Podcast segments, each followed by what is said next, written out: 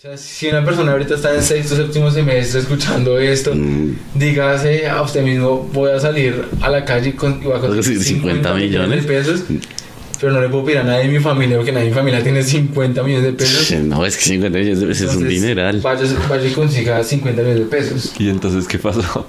Entonces, a las dos semanas tenía 50 millones. No manches, ¿en serio?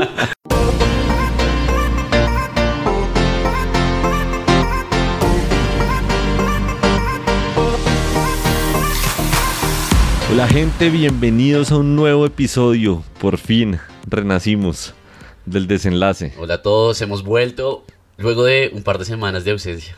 El podcast donde charlamos con personas emprendedores, creadores y en definitiva, personas que consideramos la están rompiendo.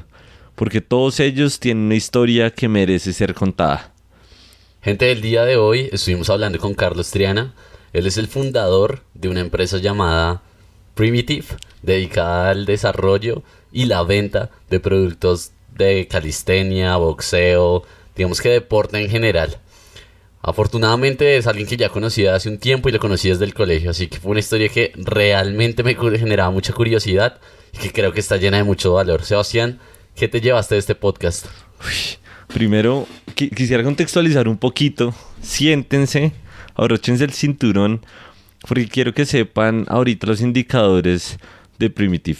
Primitive es una empresa que está vendiendo mensualmente un aproximado de 500 millones de pesos. Damn. Dios, Subieron la barra en este podcast. subieron la barra con toda. ¿Sí? ¿Qué me llevo? La verdad, es un podcast que me gusta mucho. Una charla donde Carlos eh, me parece que frecuentemente nos aporta cons- como consejos muy prácticos de cómo lo logró. Si él cuenta cómo pasó de las gomitas, hamburguesas, a vender ropa, ahorita estar vendiendo productos, artículos deportivos. Y me llevo mucho que él ha ejecutado bastante, eh, quitándose como unos preconceptos de cómo debería ser el emprendimiento. Sí, él ha ejecutado a pesar de no tener plata, ha ejecutado a pesar de no tener los contactos, ha ejecutado a pesar de no, tal vez no eh, ser el primero en hacerlo en el medio sino él lo que ha visto es ha identificado oportunidades en el mercado, desde el colegio hasta donde está ahorita ya eh, vendiendo a nivel nacional. Y eso me parece que es un aporte muy valioso, ¿sí? Él constantemente en la charla nos dice cómo lo ha hecho, ¿sí? El paso a paso. Entonces me parece algo genial y sobre todo yo pienso que muchos de los que escuchemos el podcast nos vamos a sentir identificados con esta venta de cositas en el colegio, eh, digamos que uno cuando joven lo hace.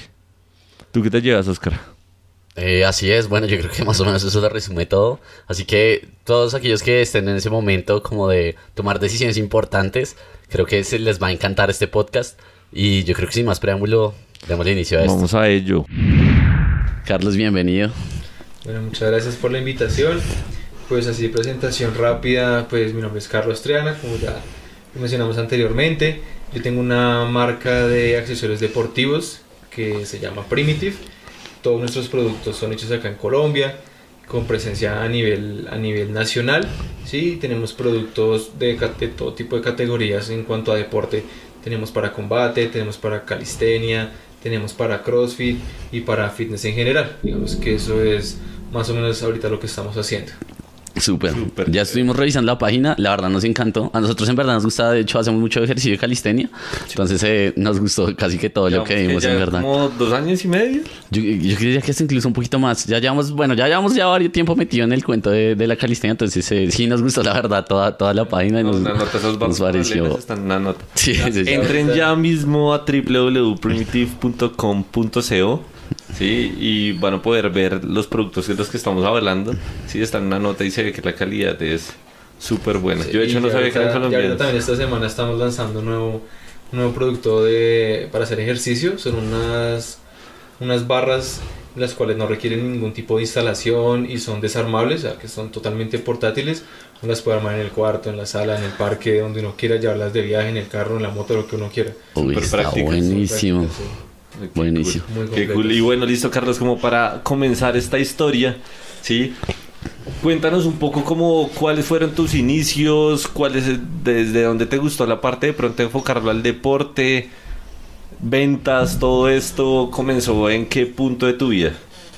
Bueno, yo creo que, digamos que la vena de emprendedor surgió, yo creo que desde la época del colegio, sí, donde pues uno estaba buscando poder adquirir cosas por su propia cuenta, salir los fines de semana sin tener que pedirle plata a los papás, sí, porque digamos los- el, el- el presupuesto de los papás va a ser siempre limitado. Sí, total. Cuenta y hasta ahí llegó. ¿Usted qué hace? O sea, uno, uno, uno se pone a mirar ahorita y no sabe uno cómo le alcanzaba para entrar al bar, el taxi, todo. El taxi, la salida, todo. Sale con 20 mil y llegaba en Sí, taxi en la casa. no Salir ya en 100 mil, ¿en qué me gasté 100 mil? Entonces, pues digamos que esa primera necesidad, pues creó en uno como empezar a mirar qué hago eh, para empezar a, generar ingresos, ¿sí? Y no poder, no tener que depender del 100% de mis papás, sino yo poder, si quiero ir, irme de fiesta, pues tener, tener la posibilidad, si me quiero comprar algo de ropa, me la compro, o si quiero invitar a, a una chica, a mi novia, lo que sea, pues tengo la, tengo la posibilidad y no me toca estarle pidiendo a mis papás para eso. Entonces, digamos que ese fue Independencia el- económica. el punto de partida desde, desde muy pequeño. ¿sí? Sí. Yo me acuerdo que mi primer negocio en el colegio fue la venta de unas láminas. Son unas láminas que solamente, digamos, salían en mi barrio. Me acuerdo que eran como unas láminas de los Simpsons chiquiticas. Yo creo que era del tamaño que Sí, como de... como- que eran como cuadradas, me parece. Sí. Sí, sí, sí. Y yo vendía cada una 50 pesos. No, Sí. ser. en eso un día se los vendí todos y terminé con 10 mil, ya 50 pesos de 10 mil. ese fue el primer logro así, así, así que... Ay, ¿en qué curso De estabas? ¿En qué curso iniciaste a vender? Como en cuarto. Cuarto. Uy, Ese joven. es, no, es Tiene un que niño. años. Cuarto, Sí. tercero, sí. Cuarto, Uy, tercero. claro. Y entonces de ahí, ¿qué, qué, qué pasó después de ese empezar a vender laminitas? Ya pues uno ya digamos como que le queda gustando el tema, uno ya como que ya se siente como picado, venga, ¿qué más puedo estar llevando? ¿Qué me puede empezar a generar ingresos? Y pues allá va el típico negocio que todo el mundo monta en el colegio, que es el tema de los dulces. Claro. Eh, empezar a llevar unos buenos dulces, entonces ya uno empieza a mirar a cuánto lo compra, a cuánto lo vende, ¿sí? Y ahí comienza con el tema de las monedas y, y Sí, los sí, créditos, porque no debe tener créditos. Sí, sí, sí. negociadores. pagaba, sí. Sí. Era un negocio muy bueno. No, yo, de hecho, nosotros también vendimos gomitas en el colegio con mi hermano. Mucho tiempo, claro. Así yo me compré una batería. Sí, sí, sí. O sea, tal cual una época nosotros volviendo del colegio paramos como en la tienda que distribuía las gomitas y mi hermano compraba gomitas, luego yo compraba gomitas y llegamos a la casa a surtirnos para, para igual vender en el colegio. Sí, Sí, sí, es el target de Colombina. de- Sí, sí, sí, cual, sí, tal muy cual. cierto, muy Mejor cierto. dicho, me acuerdo cuando con- en esa época como que Trululú era... Trululú, los aritos de Los Trululú. aritos eran, mejor dicho, eso se vendía Mm, como loco. Digamos que esos fueron así como los primeros los primeros inicios. Ya después uno veía que, por ejemplo, hay- hay- había una persona en el colegio que, digamos, ya tenía, vendía otro tipo de productos y pues yo, yo veía que él ha- hablaba con mucha gente. Ok. Ya él le vendía a mucha gente. Él salía el ¿Cómo fin de ¿Cómo semana, el fin de semana él salía como a los descansos y llevaba como un canguro y llevaba muchos chocolatinas un montón Mm. de cosas y ya no era la gomita de 100 pesos, que tenía que vender 10 y no, yo le pago a fin de, de la semana, sino él se movía por todo el colegio y de una vez le pagaban en efectivo. Se la rebuscaba. Exacto. Entonces, yo ahí echándole ojo a eso, también vi una persona en esa época, eso ya estábamos como en décimo, más o menos, Sí. una persona que duró como una semana vendiendo como, como McDonald's.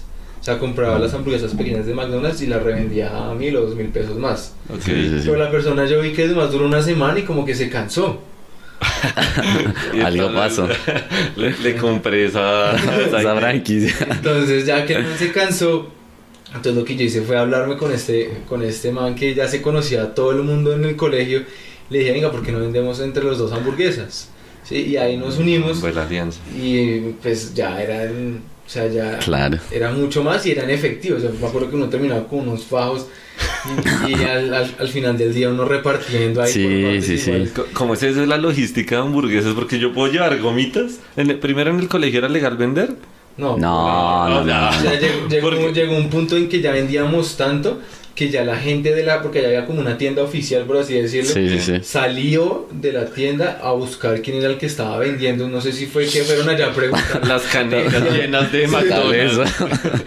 que, o sea, fue algo así que ya salían a mirar a ver quién era el que vendía, porque estaban preguntando por tanto por eso. ¿Cuántas hamburguesas llevabas al día? ¿Cómo era la logística Hubo, ahí? hubo- hubo una vez que yo me acuerdo mucho que nosotros com- comprábamos, que yo me acuerdo que nosotros llevábamos unas entre unas 30 a 50 hamburguesas. Dios, qué... Es que yo recuerdo, bueno, pues obviamente como les decía, yo estudié con él y yo recuerdo que llegaban con maletas así cargadas de las hamburguesas de McDonald's y yo decía, pero ¿cómo carajo lo hacen? O sea, para mí todavía no lo entendía. Vendíamos en combo, o sea, con Sí, con combo, sí, sí, sí.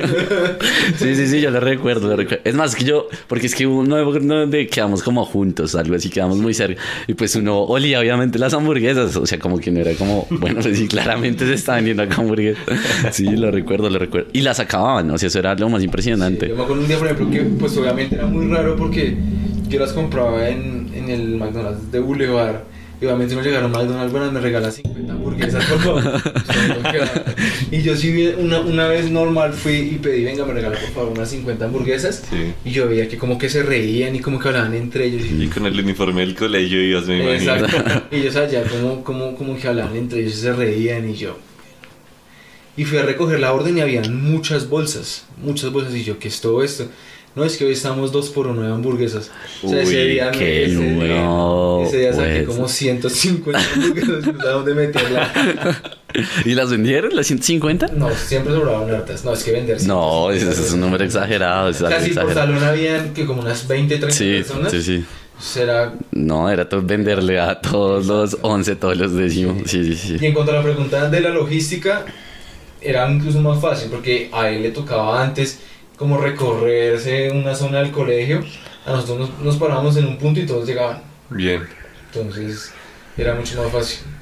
No, y, o sea, y realmente era, o sea, realmente era un trabajo porque, digamos que uno, No uno en el colegio no siempre esperas el descanso y en el descanso, pues están es dedicados a vender. Sí, sí, sí, total. No, lo recuerdo, yo me acuerdo mucho de eso. Sí, se descansaba era en clase. se descansaba en clase contando los billetes. trabajaba en el primer descanso porque ya después del almuerzo ya... Ah, sí, sí, sí, claro. Sí, No, y que hay cierta presión, claro, ahí de venderlos, porque como es comida, es como si se queda, pues se pierde. Claro. Sí, sí, sí. Y ahí, por ejemplo, entonces luego de, digamos, luego de tener esa experiencia en McDonald's, eh, siendo embajador de la marca, Sí, que... monté una franquicia. Nunca supieron. pero Yo tuve una franquicia en un Pero- colegio. sí, sí, sí, yo también creo. ¿Y qué, qué pasó después? O sea, cuando ya, porque eso yo recuerdo fue, sí, décimo once, Sí, ya al entrar a la universidad, ¿qué pasa?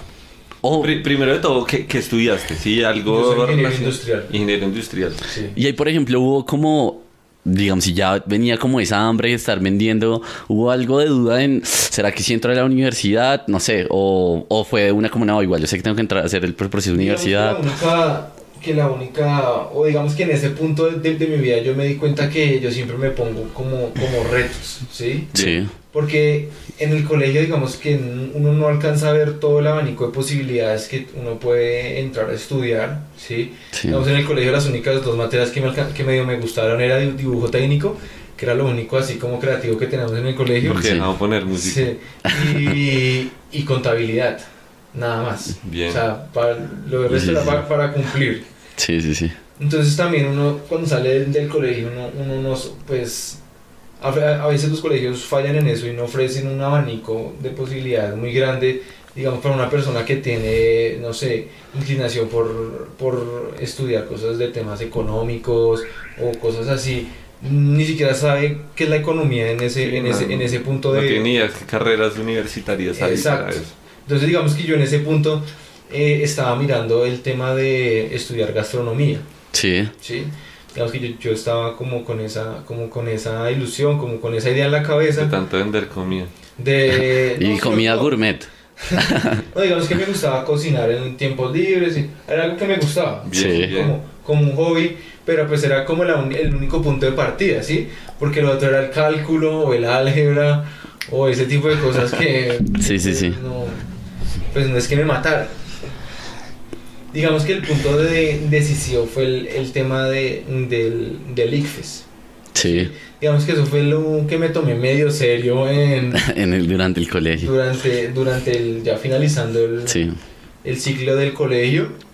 Y pues tuve un buen resultado en el, en el ICFES. Y pues eso me hizo como, como detener un momento y pensar, venga, a usted le fue bien, bien en el ICFES, es, es por algo y pues de pronto uno tiene unas buenas capacidades para, para algo y yo creería que digamos todo el tema de, de, de yo lo podría manejar como un hobby o más adelante pues si me gusta yo puedo montar algo pero puedo estudiar algo y complementarlo con eso en dado caso Y ahí, solo más que por curiosidad, digamos que ahí veías, yo sé que es muy difícil, pero a futuro tú decías como, yo sé que quiero llegar a hacer esto, o tengo como a futuro quiero tener mi empresa, o quiero ser trabajador, por ejemplo, yo que sé, en ingeniería industrial, ¿cómo tenías alguna idea de más o menos cómo veías ahí tu futuro? Mm, No, yo creo que en ese punto no había todavía... Era muy como- De decir, yo voy a ser empresario durante toda mi vida o yo voy a trabajar o algo así, no, sino... Uno va como en el... salir del colegio, entrar a la algo que a uno le guste, ¿sí? Sí, O tratar de buscar algo que a uno le guste, o ver uno que, que le apasiona, voy a descubrir cosas, sí, no estaba como en ese punto, no estaba pensando como, como tan lejos. entiendo. Sí, yo creo que en el colegio, pues yo creo que le pasa a la mayoría que uno no está, De acuerdo, no está de apuntando tan lejos. Sí, no, de Entonces, acuerdo. bien, entras entonces, decides, encuentras ingeniería industrial, entras a estudiar y ¿qué pasa? Bueno, ahí obviamente pues comienzo a estudiar, pues uno digamos los primeros semestres uno entra como enganchado, uno entra con buena velocidad, uno ya tenía una ventaja del colegio, pues digamos que en los primeros semestres me fue muy bien en cuanto a temas académicos y eso, y pues ya uno ya al hablarse con otro tipo de persona, entonces ya uno empieza a decir, bueno, vamos a conseguir un buen puesto, Bien. vamos a Mm. conseguir lo uno, vamos a conseguir lo otro, Ahí entraste pensando, por ejemplo, también en, ¿vamos también a vender McDonald's o no? O, o Digamos cero. que ahí ya, ahí ya comienza, ya es el segundo paso de, Mm. después de, de, de haber entrado, ya haberme ade- como adaptado a la universidad. Sí, ya, digamos, como en el cuarto semestre, ya entra como esa, la, la primer crisis financiera. Ujú. Y uno dice, que yo, yo en 11 me iba de fiesta y tenía un fin de semana 300 mil pesos. Sí, sí, sí. Y llegó a la universidad más vaciado que y es cuando más sale la gente. Claro. Sí. Y más cuarto semestrita de carrera no está en la flor de... Yo, yo estaba ahí en una crisis terrible porque yo, yo decía, "Miércoles, ¿qué hago? Pero yo vender dulces, yo no, iba, yo no iba a vender dulces porque digamos que yo ya había como quemado esa etapa. Sí, Sí, yo ya sabía que era eso, que era eh, do- los 200, los 500, la Tener los bolsillos rotos de monedas. Sí, entonces digamos que eh, yo, yo, yo siempre como que he sentido que uno va, como que uno va quemando algo, uno ya sabe cómo, cómo funciona eso y ahora uno va por algo más. entiendo. Sí, entonces yo ya, eh, yo ya me exigí a mí mismo empezar a mirar qué podía hacer yo más de la más de, De la de dulces, sí, Y, que y fue ahí, lo último. y ahí que fuese... entonces digamos que ahí ahí fue digamos que mucha reflexión Sí, fue mucha reflexión y mucho conflicto interior sí porque uno dice y ahí como que uno también empezó a ver unas materias que uno decía ya estoy mamado de ver estas vainas sí porque pues uno también al no conocer mucha lo, lo, lo del abanico ahí ahí empezó a afectar de acuerdo. entonces ya, por ejemplo, a mí me gustaba todo el tema de finanzas, todo Sí. el tema de, de negocios, todo ese tema. Y digamos, eh, había una clase en, en física que me ponían a hacer una catapulta. ¿sí? Por ejemplo, y yo decía, no metas en la catapulta. Sí, entonces, y, y eran como, y, y uno veía y todavía faltaban tres físicas más. Y uno- ¿En qué momento? estoy haciendo? estoy estudiando física, no tengo un centavo, estoy, estoy jodido, ¿sí?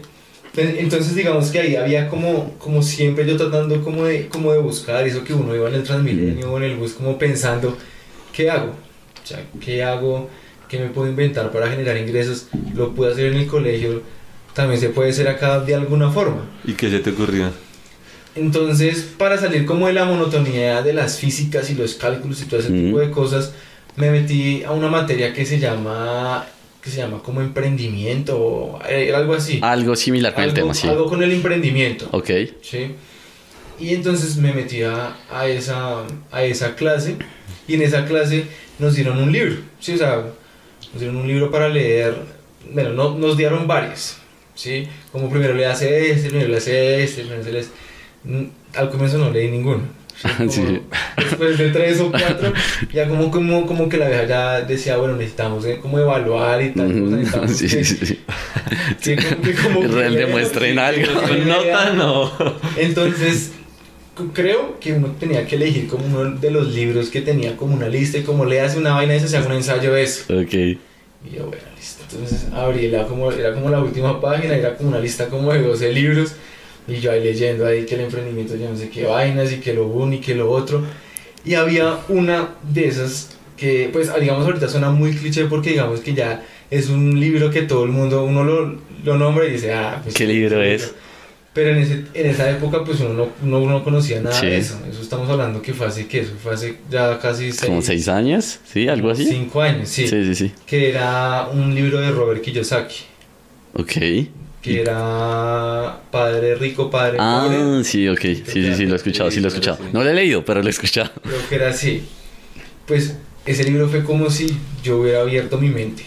¿En serio? Sí, ¿Por o sea, qué? Suena, suena, suena. Qué cool que una clase Suena muy raro, pero, pero o sea, es que yo ya llevaba cuatro semestres tratando de decir, mira, a mí me falta algo, estoy buscando algo, no sé por dónde empezar, lo uno, lo otro, y que en un libro uno encuentre como, digamos, como el norte de eso, entonces, o sea, se supone que la clase no tenía que leerse uno, me terminé leyendo como los seis libros que tiene ese man, cinco, y Fan había número uno, uno. que era como Biblia. La- Ladrillo. una, una enciclopedia esa vaina.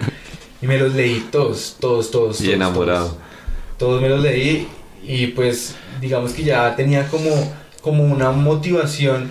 Y ahí pues obviamente lo que decía más que todo era pues ser uno el, el, el dueño de, de su vida. Que Sí. uno a veces se, se centra en, en decisiones como una vida segura o una vida de que uno entra a trabajar en un buen puesto y tiene un salario fijo y que lo uno y lo otro. Pero pues si uno trata de verlo desde, desde, desde otra perspectiva se puede dar cuenta que pues esa seguridad que está ahí es una seguridad en, de cierto modo falsa. ¿sí? Porque, es, porque es una seguridad que no es seguridad, ¿sí? En cualquier momento esa empresa puede quebrar o no lo pueden echar. eh, no es una seguridad y uno tiene que matarse mucho, por decirlo así, para uno poder progresar día a poquito, ¿sí? ¿Y ahí cómo, cómo cogiste eso que, que estabas leyendo? Y lo... cómo- Porque, digamos, uno normalmente le pasa que tan solo por internet, que uno ve alguna frase y como que, uy, no, me inspiré o me llegó. Sí, hay pero mucho como... contenido, digamos, Sí, de mi- emprendimiento. Digamos que ahí, ¿cómo, ¿cómo cogiste eso y dijiste, bueno, lo voy a empezar a aplicar realmente? Va a ser algo práctico. Pues yo creo que ahí fue como si esa vaina hubiera despertado como algo adentro de mí que estaba como dormido, ¿sí? Un hambre ahí, sí. Exacto, como, como, como ver como, venga, yo tengo esas capacidades, yo puedo hacer eso, ¿sí? Yo puedo empezar a generar ese tipo de, de flujos y uno ya empieza a ver un tipo de, de estabilidad que sí, es, que sí es verdadera, Ok. ¿sí? Que actualmente todavía me trasnocha ese tema, Bien. Chévere. porque es muy, porque ahorita pues verlo en, en un libro es muy fácil, pero llevarlo a la práctica es, es muy difícil. Claro, ese es el reto, ese De es todo el reto. Exacto, el tema de, de, de esa libertad financiera es muy difícil y es algo que requiere muchísimos años. ¿Y cómo entonces empezaste ahí? Bueno, entonces digamos que ya ella tenía como, como una motivación, ¿sí? ya tenía algo como despierto, ya, ya no era como la preocupación y la angustia, sino, sino era ahí como, como, como ese algo. Sí, ahí estaba ya ese fuego prendido. sí. Exacto, ya, ya, ya era como más fácil. Bien. por así decirlo. Si ya como que ya empezaba uno ya a tener lluvia de ideas, sino ya las podía ir encaminando mejor. Ok. ¿sí? Entonces ahí ya me salió la primera, la primera, como la ¿Idea? primera idea de negocio, que fue empezar a traer ropa inglesa que acá no se manejaba en Colombia. Mm, Por Sí, lo La alto. marca es esta. Sí, sí, sí, ya. Bien. Sí, sí, sí, ya la recuerdo. Nadie, nadie manejaba esa marca. ¿Y por qué ropa inglesa? Me gustaba también O Bien. sea, yo siempre he tratado de, de moverme en cosas o negocios que yo ¿Te conozco. gustan? ¿Sí? Ok. Yo sabía qué tipo de personas estaban interesadas en, ese, en esta ropa, sabía qué personas se la, se la podía vender, sabía más o menos a qué precio le iban a pagar. ¿sí? ¿Y tenías algún contacto de No, compra, nada. venta? No, digamos que eso fue. O sea, tú dijiste, "Quiero" y ya. domingo que yo estaba en- Bien, como en, en la mañana en, en- en la casa, cogí el computador, dije, no, algo tengo que hacer. Esa vaina está una nota. Y empecé Sí, sí, sí. A, a mirar, a averiguar, ta, ta, ta, ta. y lo, otro mito también que uno rompe y que solamente uno lo ve en ese libro es que uno puede comenzar un negocio con cero pesos. Bien. Sí, porque yo comencé el negocio, digamos, desde un comienzo, comienzo, comienzo, pues con cero pesos. Sí, uno para tener una idea de negocio o para soñar, uno no necesita tener un millón de pesos en el bolsillo ni absolutamente nada. Ok. Sino uno con cero pesos uno ya, ya empieza a hacer ideas. Bien, ¿sí? chévere, chévere. ¿Y ahí qué? O sea, te Entonces, metiste ¿y y... cómo es el proceso? Sí. Sí. Entonces, pues ahí vi lo del tema de, de traer la ropa, ¿sí? Digamos que en esa, en esa época estaba, es que en esa época estaba nuevo todo, ¿sí? Todo, todo, todo. Estaba nuevo el tema de casilleros, los casilleros virtuales. Ok. Muy poca gente conocía casilleros virtuales. Sí, estamos hablando de que eso fue hace seis años. Sí, sí, sí. Sí, 2012. casilleros virtuales, la gente ni siquiera sabía que podía Sí, no. por eso. O sea, nadie compraba en, en tiendas como Amazon, Total. ni miraba tiendas en Estados Unidos, ni en rebajas, ni Mm. sales, ni nada de eso. Ni nada de eso. Entonces yo, yo lo que hice fue empezar a estudiar como esa página. Pues primero creé, digamos, como una página acá en, de Facebook, que digamos fue otro de los, digamos, pioneros, ¿sí? Porque eso hace seis años, la gente hasta ahorita se estaba empezando a abrir cuentas de Facebook y yo ya estaba empezando a publicitar en Facebook. ¿sí? Como Claro. Con, Publicitar en Facebook. como con dos mil o tres mil pesos Sí. Dios. y ya conseguía likes, ¿sí? Total, total. Y que ahorita, o sea, y antes, en ese momento me imagino que era mucho más, eh, o sea, tenía como mucho más impacto que hoy en día. Ahorita, Claro, porque ahorita hay más competencia. Sí. gente pagando publicidad. Exacto. En, esa, en ese En ese entonces momento, nadie. nadie. conocía eso. Mm. ¿sí? Entonces digamos que se reunieron muchas cosas nuevas que yo fui aprovechando. Entonces digamos que lo primero fue ese tema. sí. Entonces yo ya sabía qué marca quería vender, sabía en qué sitios podía conseguirlo a buen precio. Sí, creé entonces la página en Facebook donde yo podía empezar a publicitar y dar a conocer a las personas que podían conseguir ese producto pues acá en Colombia. Y lo único que faltaba es, bueno, ¿y ahora cómo puedo, si no tengo un peso, cómo puedo, cómo puedo hacer entonces para Comprar. traer? No puedo tener un inventario Sí, sí, sí, en sí, una sí. tienda Claro. ese tipo de cosas. Entonces yo dije, no, pues fácil, voy a tratar de montar la mayor cantidad de fotos posibles de los zapatos disponibles en este momento y que una persona haga como, salto de fe. como, que- un, como un encargo. Bien. Sí, entiendo. Chévere. ¿sí? Entonces digamos que ese fue la... Ese fue el. El inicio. ese fue el inicio y llegó la, la primera persona que encargó, comencé con un pedido de dos tenis de 500 mil pesos. Bien. Sí, y ya a partir de ahí, pues apenas llegaron los tenis, ya uno ya le tomaba las fotos, entonces ahí ya empezó uno ya con otro tema de editar fotos y que Claro. fotos. No, genial. Entonces ya la gente ya no veía la foto descargada de internet, sino ya veía una Los foto real. Real, Entonces claro. decía, ah, esta Da- confianza. Llegó, Mm. llegó a tal punto que la gente creía que yo en serio era de, digamos, El distribuidor como oficial. Exacto. Sí. Entonces ya Yo se está moviendo un poco técnica ahí, pero me parece clave y es ¿cuánto tiempo de pronto duraste con nuevamente pagar publicidad ahorita en las redes sociales? Es algo conocido, pero muchas empresas no lo hacen, ¿sí? ¿Cuánto tiempo duraste de pronto invirtiendo pagando publicidad diciendo como cruzando los dedos de esperar a ver que alguien me compre? Eh, en un comienzo empecé a pagar publicidad más que todo para ganar seguidores. Sí. Para dar confianza al consumidor. Al, sí. Era más que todo por eso. Porque digamos que en un comienzo es imposible no tener un presupuesto. Digamos, no voy a gastar tanto en publicidad. Sí, En un comienzo era netamente orgánico. ¿sí? sí, claro. netamente orgánico el tema de ventas. Obviamente, digamos, no sé, los dos primeros meses uno trataba de pagar uno que otro día publicidad para que la cuenta subiera de a porque eso día, día a día subía como 100 seguidores. Pero estaba creciendo harto. Un. Estaba creciendo harto. Entonces, en- y claro, ¿no? Y, o sea, yo me acuerdo que yo comencé esa cosa y como a los dos, tres días yo ya tenía ese, el inbox repleto. Entonces yo ¿En la verdad, serio? escribo a todo el mundo. y Esos están disponibles, valen tanto, se los llegan de tantos días a Sí. tantos días. La consigna, toda la información a las personas. Claro. Sí. Y ahí, por ejemplo, eh, una pregunta es como, ¿qué tanto tiempo tomó, digamos, en eh, desde que dijiste como, bueno, empezar la página Hasta que... re- primera venta? Sí, como hasta la primera venta, como decir, como... Porque hubo un momento como de espera largo o fue como realmente desde que empezó. Bueno, ahí había algo motivador y era que desde que yo comencé la página, yo comencé con algo que ya era conocido. Sí, Que pues digamos que... Es decir, la marca. Que, exacto, que es algo mucho más fácil que uno comenzar netamente desde cero, entiendo. ¿sí? Sí, Pues yo- claro. yo- digamos que yo ya comencé con algo que ya la gente conocía, ¿sí? que yo ya sabía que, a qué target podía ir y eso facilitaba las cosas. Y lo otro fue que tuvo una buena respuesta porque la gente apenas empezó a ver esos tenis dijo, uy, venga, esa- puedo conseguir los tenis que, que están chéveres o yo siempre los había querido o esa marca siempre me ha gustado pero nunca lo había podido conseguir. Entiendo. Entonces la gente escribía mucho. Ok. ¿sí? Obviamente pues como eh, la gente tenía que pagar y después uno se los traía, entonces ya mucha gente ahí, ahí ya le iba pensando. Cierto. Y pues también el tema de precios, porque digamos que en ese entonces era unos tenis estaban como en 220, 250.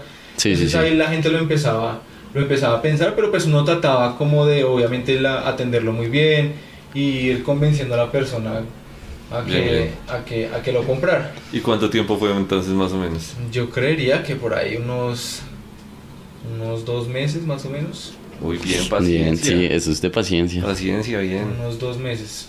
No, no, no puedo saber la fecha exacta, Sí, pero no, sí unos... Bien.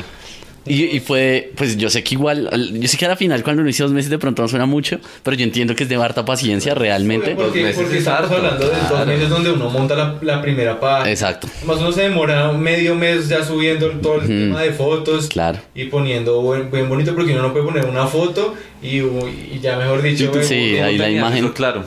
O sea, ¿cómo para ti era claro que tocaba, o sea, qué paso seguir? Como a la gente le gustan fotos bonitas, publicar todo- ta- cada tanto. Yo creo que eso era venía más que como todo natural. in- Intuición. sí. Intuición. Bien. En ese punto es más que todo intuición y pensar cómo lo quisiera uno, si uno cómo le gustaría ver, o también como, porque el- siempre han habido negocios así como por internet, que uno le da desconfianza, uno entra a un negocio Sí. y ver cinco, cinco personas siguen esta, esta tienda. Sí, No, pues esto no, esto, esto no pinta sí, nada sí, bueno sí. y más que me toca pagar por adelantado. Claro. sí, sí, sí. Entonces, lo- lo- la primera... Ya. Exacto, lo primero era conseguir, conseguir seguidores. Si yo tuviera ya más de mil, Sí, ya después, ya después de mil, ya, ya, la, ya uno ya puede empezar a... a- Y, y, y eso te iba a decir, y en esos, y hubo, o sea, y hubo como cierta duda, como de, por ejemplo, en- cuando llevabas dos meses menos un día que todavía no llevabas ninguna venta, que tú dijiste como, ah, esto sí, como esto como que no va a pegar, ¿no? Hago la pregunta. No, yo digamos que yo siempre tenía, tuve la fe con eso porque pues si, si yo era una persona, o sea, yo ya los había comprado antes con la misma modalidad, por así decirlo. Mm, ya le había dado la- el dinero a una persona para que me trajera los mismos tenis. Mm, entiendo, Sí, entiendo. entonces yo sabía que eso iba a funcionar. Si alguien lo logró, yo lo logro. Exacto. Bien. Fue lo mismo que las hamburguesas. Hubo alguien que vendió por un tiempo Sí. Y se, y se desapareció. Entonces toma lo tuyo. Bien, bien, bien. bueno, y entonces, ¿cómo, cómo se creció eso? ¿O qué, qué fue? qué Desde esa primera Sí. venta consigues Ahí- entonces algo de Digamos que ahí se, ahí, capital. se, ahí se rompió el primer paradigma, que es crear una idea pues sin nada de dinero. Total. Súper. ¿Sí? Check. Y ya el siguiente paso, pues yo digamos que yo en vacaciones tenía como un contacto ahí de la familia que me ayudaba a ingresar a un call center y pues a ellos pagaban pues digamos como, como el mínimo de esa época. Sí. ¿sí? Y digamos que con eso fue lo que yo empecé como a... A nutrirlo. la Eh. Entonces digamos que la primera inversión que yo tuve fueron 500 mil pesos. Bien. Ok. Fue la, fue la única... ¿Y fue inversión que, o sea, le hiciste para traer materia prima o fue inversión en qué? Sí, Ok, Sí, listo. di- digamos, obviamente, pues uno ya traía algunos encargos, uno le iba tomando fotos, Mm. pero había, digamos, otros tenis o uno ya conocía o sabía cuáles eran los que más se vendían. Entonces yo traía dos o tres pares de esa tenis en las tallas que más se vendieran y pues ya uno ya sabía que esas apenas llegaban, o sea, incluso antes de que llegaran ya estaban vendidos. Mm, le decía a claro. la persona, ya les- eso les llegaba Sí, es- antes más rápido. ¿Por cuánto tiempo corriste entonces ese negocio? Entonces, digamos que así yo me empecé a mover con tarjeta de crédito de, de mi mamá, Ok, pues para hacer sí, todas las compras porque por todo era- internet y demás. todo era por internet. Y ahí fue cuando yo realicé, digamos como que rompí ese segundo paradigma que pues para necesitar plata también se tiene, pues se tiene que tener dinero y fue ir a un banco y solicitar una tarjeta de crédito joven. Ok, ¿sí? Yo comencé con, con Banco de Bogotá, sí, que en ese entonces daban las tarjetas de crédito como si fuera la tarjeta Transmilenio. Sí. Y comencé con una tarjeta de crédito de un millón de pesos. Ok. ¿Sí? Y pues ahí hay otro, como otro concepto, porque una persona, tarjeta de crédito, eso lo ve como el coco, dice, no, pues tengo una tarjeta de crédito y me la Sí. gasto toda. Mm. Pero pues era, era diferente, ¿sí? Porque yo lo que hacía, yo, yo, nunca, yo nunca he pagado intereses. Una En tarjeta. los ocho años que llevo nunca he pagado intereses en una tarjeta de crédito. Ok. Porque siempre las estoy rotando. Sí, Mm, yo la- entiendo. Yo la roto totalmente. O lo que dice una persona que la paga una cuota. Sí, sí, sí, sí, sí. Digamos, tengo un, mi- un millón de pesos, entonces compro, no sé, cinco pares de tenis de 200 mil y a, los, a la semana vuelvo a comprar otros cinco, entonces estoy haciendo compras por 5 millones, entonces la roto Sí. cinco veces. Sí, sí, sí, sí, sí, ya entiendo. Entonces digamos que ese fue el, como el segundo paso, que fue como, como un gran salto para mí, pues que ya un banco me dio una tarjeta de crédito, Claro. ya no tu- tuviera que pedir a mi mamá una tarjeta pues para hacer las No, compras. y al estarle pagando así los puntos crediticios crecen. Entonces, y eso fue otra bien. cosa, como ya uno ir a empezar a ganar como esa, como esa vida crediticia. Claro. Sí, de acuerdo. Entonces ese fue como ya el, ya el, ya el segundo paso grande, Una buena Ok. estrategia. ¿sí? Digamos que ahí fue de a poquito, eso es Dando, dando, tras dando, escalón, dando. tras escalón, hasta que terminé, terminé con un, con un, ya con un stock en la casa, ya tenía resto de cajas, ¿sí? Y digamos que ya el siguiente salto, Ahí, por hacer una idea, como más o menos cuánto estabas vendiendo, como... Al mes. Sí, mm, un estimado, obviamente. Sí, se podría decir que yo, digamos, un, un buen fin de semana, yo alcanzaba a vender de 1 a 3 millones de pesos. Estaba yendo bien. Y hay que, ya, ya más o menos en qué semestre de la universidad vas. Como en sexto más o menos. Ok. Y igual, en bueno, Sexto, séptimo.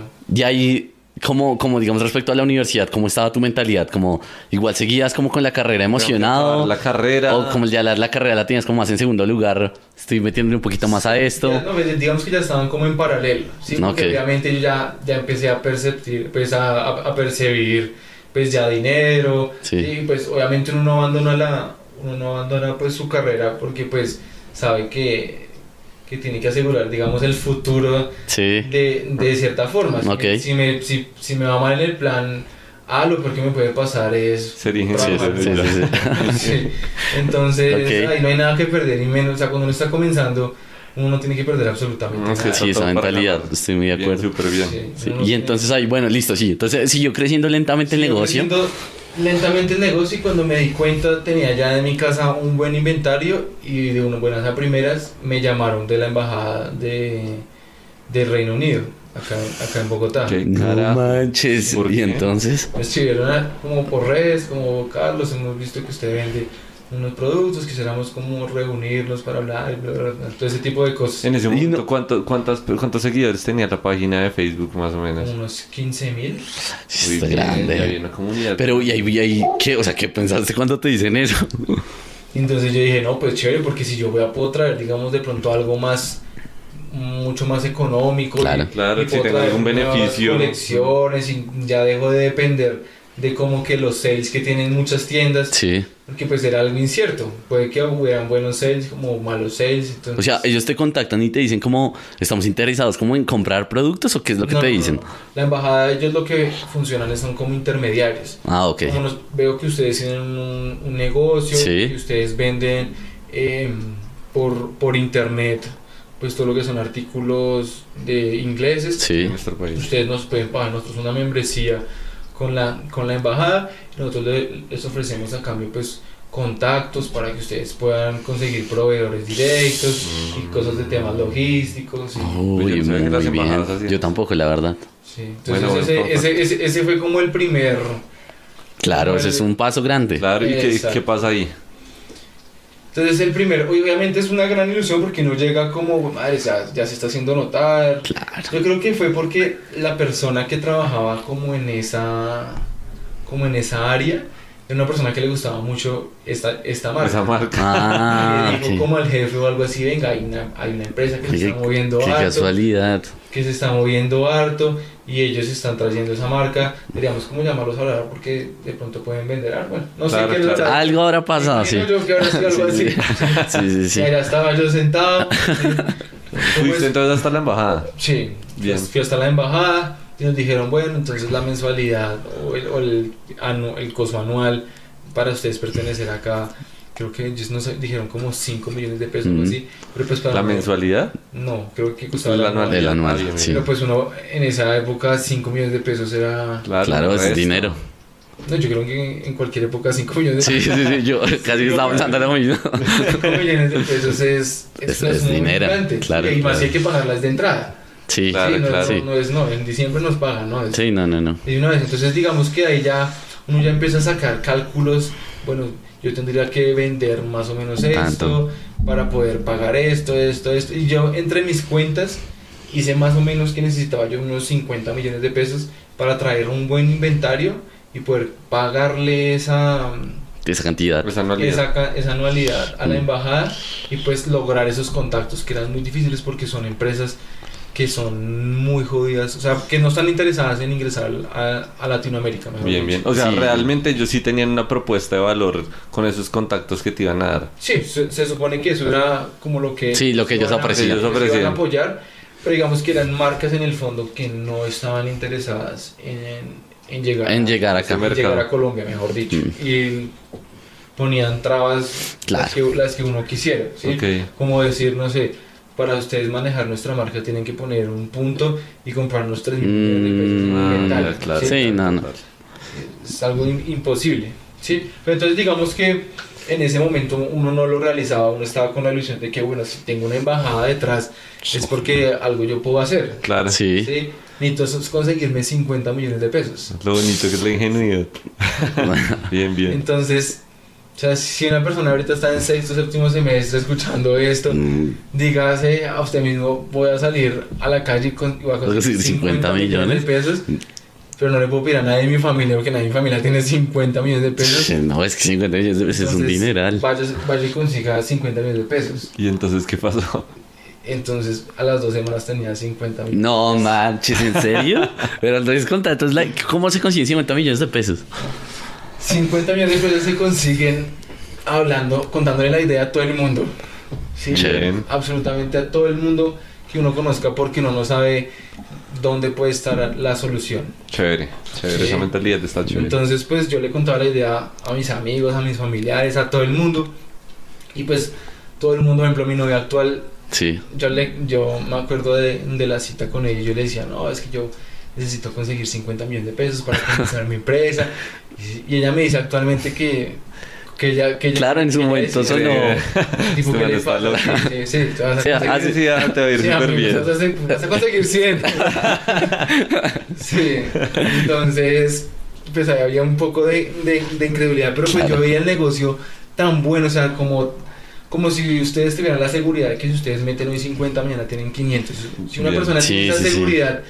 Seguridad, va y se... La vende. Estoy seguro Eh, que, vende se, la que se- confianza. que, que se consigue los 50 millones. Sí, yo creo que va muy alineado en eso, ¿no? Como en estar con la seguridad, porque si él mismo al momento de contarla no se las cree, pues difícilmente Correcto. alguien más lo va a ¿Quién cayó en creer. esa seguridad? Entonces, obviamente, pues la seguridad no iba solamente en, en, cháchara. Sí, no, Sí. no, entonces es un tema emocional, sino en que algo de respaldo. Ahí ya entra a jugar cosas que uno ya veía en la universidad y en el colegio en el tema de contabilidad. Bien. Sí. Y fue presentarle a esa persona porque la persona era una persona de negocios, una persona que manejaba, obviamente, pues para esa persona 50 millones de pesos no era mucho, Sí, pero vio ahí oportunidad potencial. y vio que, que, que- que la familia de ella se podía ver beneficiada. Bien. ¿sí? Entonces yo obviamente le presenté unos balances, le presenté unos estados de resultados, le presenté una proyección.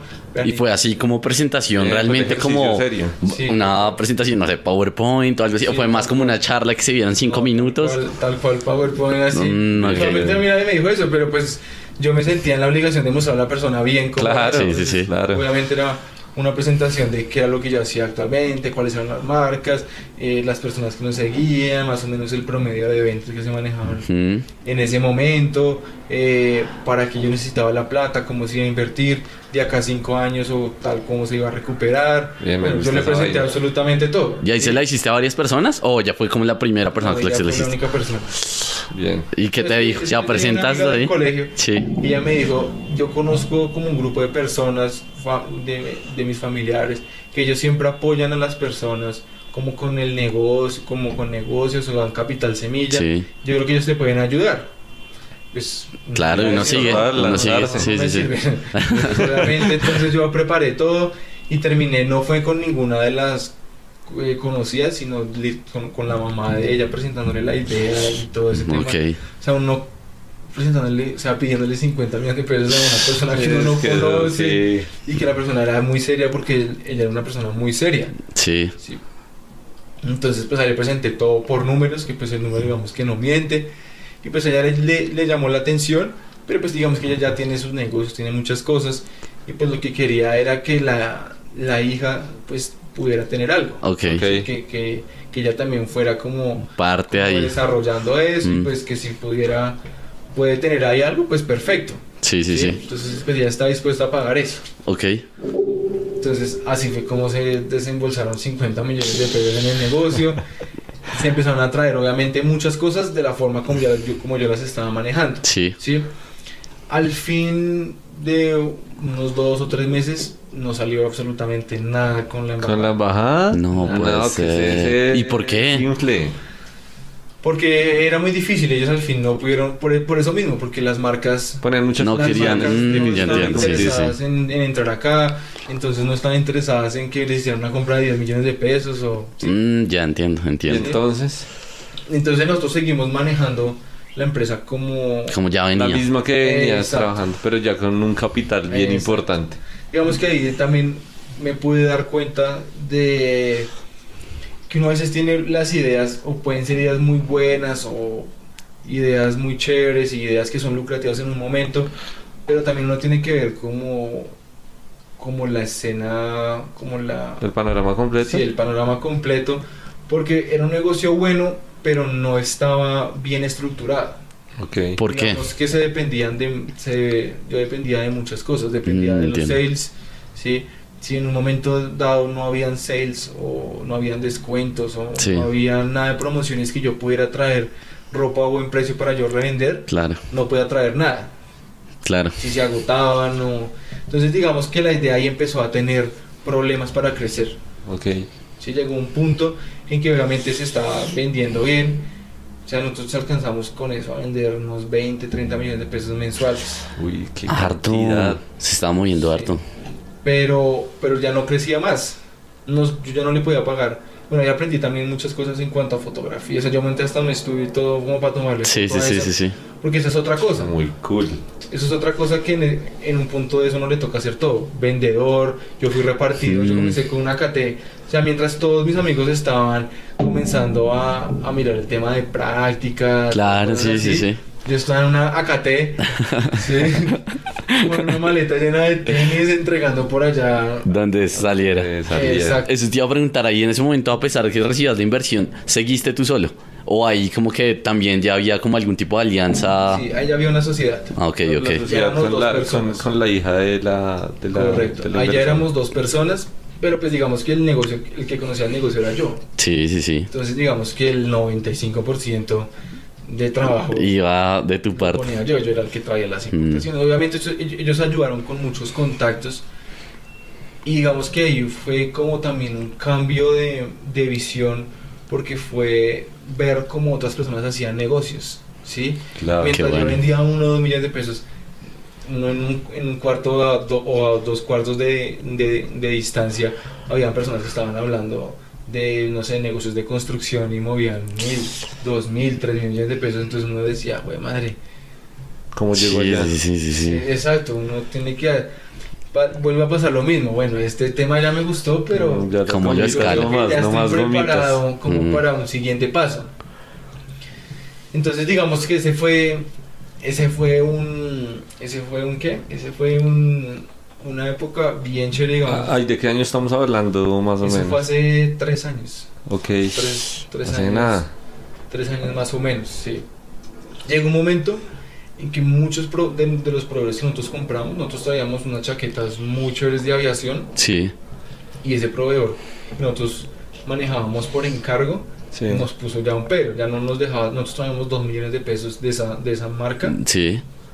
de 2 a 5 millones de pesos, pero ellos cambiaron las cosas y nos dijeron de un momento a otro como, eh, ahora las personas que nos quieren comprar tienen que comprar toda la colección. Y toda la Mm. colección costaba como 80 millones de pesos. Uy, no, claro. Entonces ahí ya perdimos uno, Sí, ¿sí? que nos traía buen ingreso. sí, claro. Eh, el tema de los sales bajaron bastante y los precios empezaron a subir y fue el momento del dólar. Sea, cuando, se- otro, Ah, cuando, yo, claro. comencé, cuando yo comencé el negocio, si el dólar, Dólar a estaba como a 1700. 2000, Ah, bueno. Sí, 2000, sí, sí, sí. como, a, como acerca de los 2000. Sí, sí, sí. Ya en esta época ya estaban en los 3000, fue cuando esa Mm. vaina se disparó Sí. terriblemente. Entonces eso ya afectaba mucho y hay, habían cosas que sí la- o sea, las traíamos literalmente desde Inglaterra y tocaba Inglaterra, Estados Unidos, tocaba pagar na- nacionalización estadounidense, después Colombia y pagué nacionalización colombiana. Uy, claro. Entonces eso llegaba, ¿Cuánto se les demoraba un, un pedido así? eso demoraba por ahí unos 15 días más o menos. Ok, Ok. ok, ok. Sí. Y entonces ahí, ¿qué pasa cuando, cuando una cosa Cuando como el dólar que uno no tiene trabas. control? Exacto, ya, ya había, entonces ahí es donde uno se empieza a dar cuenta que pues las ideas son chéveres, pero uno tiene que empezar a, a mirar cuándo o estructurar una idea de negocio la cual uno pueda escalar o pueda hacer crecer y que dependa no de... No de tantos factores externos. Correcto, porque Bien. cuando pasa eso es, es más fácil quebrar. sí, sí, sí. Entonces pues llegamos a un punto donde, donde ya estábamos a, absolutamente a nada de la quiebra. O sea, ya, ya estábamos, ¿Cómo carajo? estábamos, por decir eso, a un mes de, De quebrar. de quebrar, sí. Estábamos a uno o dos meses de que ya se acabó el sueño. Yo ya le debía a esta señora 50 millones de pesos. No, ¿Cómo le va a ser. pagar a esa señora 50 millones de pesos si estamos... ¿Y cuánto duró desde ¿por que qué? Recibieron? ¿dónde- ¿Cómo fue la, el- la pérdida de capital? Ahí que no entiendo ese, ese pedacito.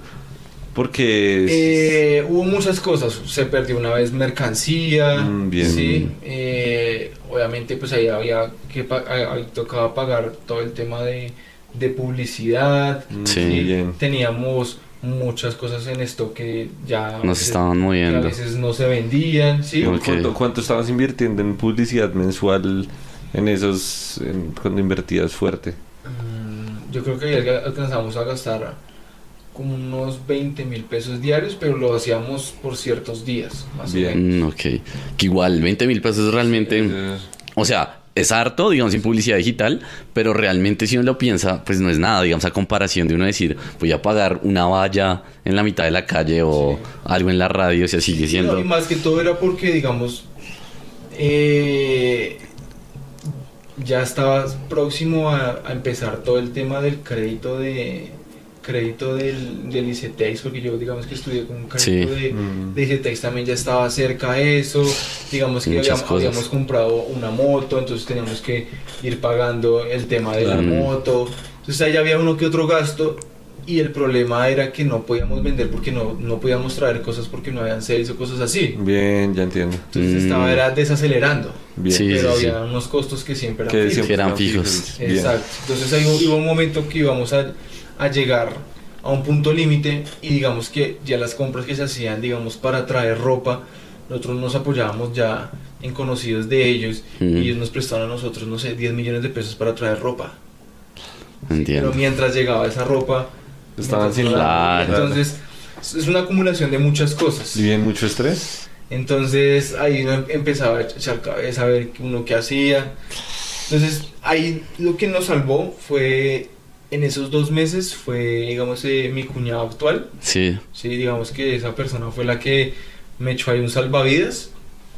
Digamos que yo ha- hacemos como una rebobinación Sí, de un sí. año atrás y él como que quedó como como como quedó como impactado o como que le quedó sonando como venga este man vende por Facebook por Facebook yo es donde yo me la paso montando pendejadas y Sí. Perdiendo el tiempo, ahí. sí. Algo ahí le quedó sonando. Sí. Bien chévere. Entonces, él también como que, le, como que me preguntó algunas cosas y empezó por su cuenta a averiguar y empezó a traer un producto acá también en Colombia, se la ideó Mm. y empezó a traer eso y le fue muy bien. Ok. Despegó, despegó súper bien con el mismo modelo de negocio que yo ya venía manejando tiempo atrás. Sí. Solamente que era un producto que era mucho más fácil de conseguir y no era... no Con- era Con tantos intermediarios. Correcto.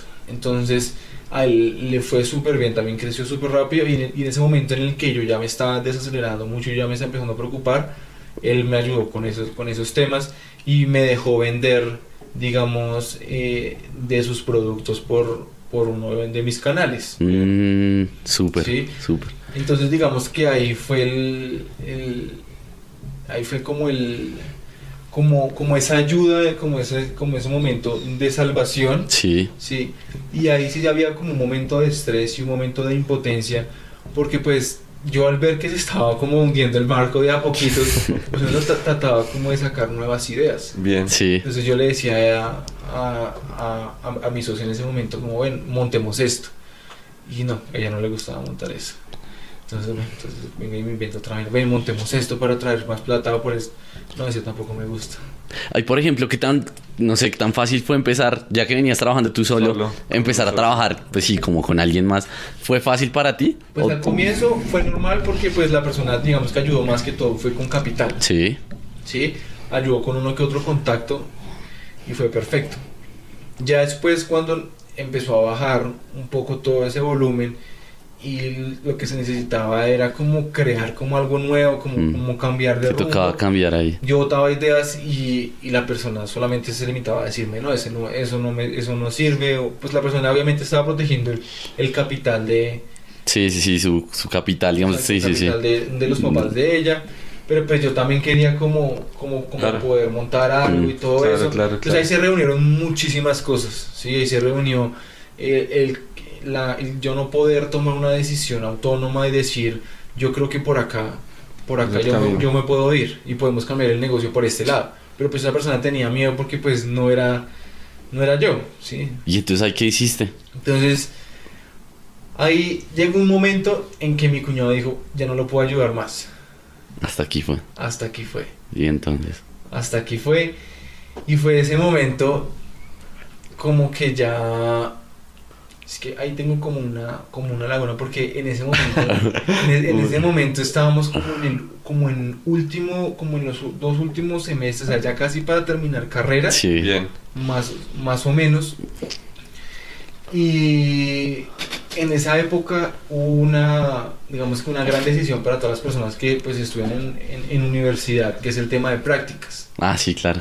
Sí, que fue otro tema que digamos que para mí fue como el yo romper, o sea, ahí yo sí puedo decir que yo ya pensaba ser eh, Emprendedor, empresario. total. sí, Mm. yo ya pensaba ser emprendedor, lo mío era ser emprendedor.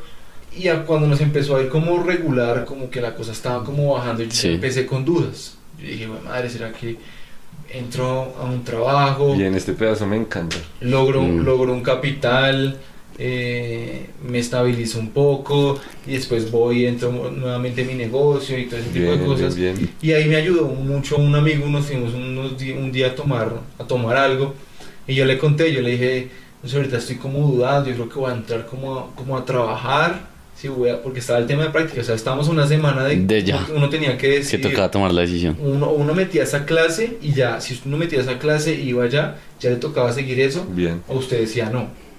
Entonces era un momento donde el, el negocio, deadline estaba el ahí. negocio estaba como así y uno tenía que tomar una decisión. Y cuando estás ahí tomando Qué cerveza con él, que ¿qué, cerveza. Sí, ¿qué pasa? Entonces, entonces mi, mi- mi amigo, pues ahí como que me dio, me dio otra vez como, lo, como los ánimos, como la palmadita, como hágale, Hágale. hágale, hágale. Sí, sí. ¿sí? Y pues me dijo como, como, como usted ahorita tiene el, el apoyo de, pues, de esas personas que le ayudaron con, esa, con ese capital y en el peor de los casos pues esas personas no, lo- no los van a dejar morir porque pues ven que hay cierto potencial en eso. Sí. Entonces yo creo que, que usted debería seguir con eso. Y digamos que ahí ya fue como otra vez como la reflexión así como en cuarto semestre, como, como el tema de la balanza, uno volvían así los libros Sí, sí, sí. a la cabeza de uno. Y pues todo el mundo hablando de las prácticas en Coca-Cola y que Alpine y que todas esas vainas. Mm, Entonces yo me dije, bueno, o sea, actualmente yo no puedo asegurar que en 10 años voy a estar vendiendo una marca que pues ni siquiera es de uno, Sí. ni, ni, ni nada de eso. Pero pues yo algo sí lo tengo claro y es que pues yo algo, algo tendré que inventarme. Bien. ¿sí? Ahorita pues tengo algo, no, no sé si sea o no seguro, pero pues son unos primeros pasos, ¿sí? Un voto de confianza en sí Exacto, mismo. un voto de confianza y el tema de una balanza para decir qué es lo que yo puedo perder. O sea, Qué bueno. ¿qué voy a perder yo? Sí, qué Si me voy por el tema del negocio y fracaso, pues fracasé, pero yo lo voy a dar todo. Y si fracaso en el peor de los casos, entro y trabajo en el banco. Genial. Sí. Y ahí, por ejemplo, digamos, por parte de tus papás, había como algún tipo de presión o de comentar que dijeran como, no, sigue, o sea, como sigue con tu negocio. o- No, ellos obviamente son como, vale, haga las prácticas. Claro. Ah, sí, sí, mundo Claro. Coca-Cola y ese tipo de cosas. Y pues se llegó el momento de tomar la decisión y yo dije, no, yo no voy a hacer prácticas. Entonces prácticas, chao. Y yo seguí ya con el negocio ya mentalizado de a muerte. O sea, así como, como todo al rojo. Después, sí, Olin, Olin, Olin. Exacto. Pero tú ya dijiste, voy a seguir con el negocio, con el mismo, o sea, con el de la misma ropa y demás. Dije, no, lo que me propuse no es voy a seguir con el negocio, no, voy a ser ese emprendedor. O sea, Ok, voy a, ah, ok, voy a ok. crear empresa. Bien. Sí, sea con este negocio, con el otro, pero lo voy a dar todo a ver qué, a ver qué me sale. Y ahí Sí. entonces Eso decidiste... como unos dos meses, como, como, De un, como un semestre atrás, Sí, ok. de cuando ya estaba bajando el, todo el tema de ventas. y eso. Ok, ok. Entonces ahí volvemos otra vez al, Ah, ok, ok. Al momento de entiendo. crisis. al momento de crisis. Mm, entiendo. Entonces ya estábamos en el momento de crisis donde literalmente ya estábamos a nada porque pues ya digamos que la, la única supervivencia era este tipo de Sí, sí, sí. El lo cuñado. que mi cuñado, estaba- cuñado, lo sí. que mi cuñado me estaba colaborando. Entonces yo ya me di cuenta que el negocio del, lo del tema de ropa ya definitivamente Hasta ahí. Morí ahí. ese, ese tema ya no tenía más crecimiento y ahí ya era ya uno matarse la cabeza porque ya no Sí, ya. pues obviamente uno podía seguir vendiendo los 20 o lo que fuera, pero Pero si querías sí, dar ese paso como grande, no podías. Seguir vendiendo gomitas. exacto. Entonces ahí fue cuando eh, comenzó como un boom de, del tema fitness y empezó como un boom de productos de entrenamiento en casa. Bien. ¿sí? Y fue cuando lancé uno de los productos que yo muevo por otra tienda online, que es, digamos, como mi producto como estrella, que es la barra 3 en 1. Ah, ¿sí? Que es, yo creo que ya reconocía a todo el mundo. Ya Sí, sí, que la sí, barra sí, 3 sí, en 1. sí, sí. Entonces es una barra que uno cuelga en el cuarto y tiene muchas posiciones y todo ese tipo.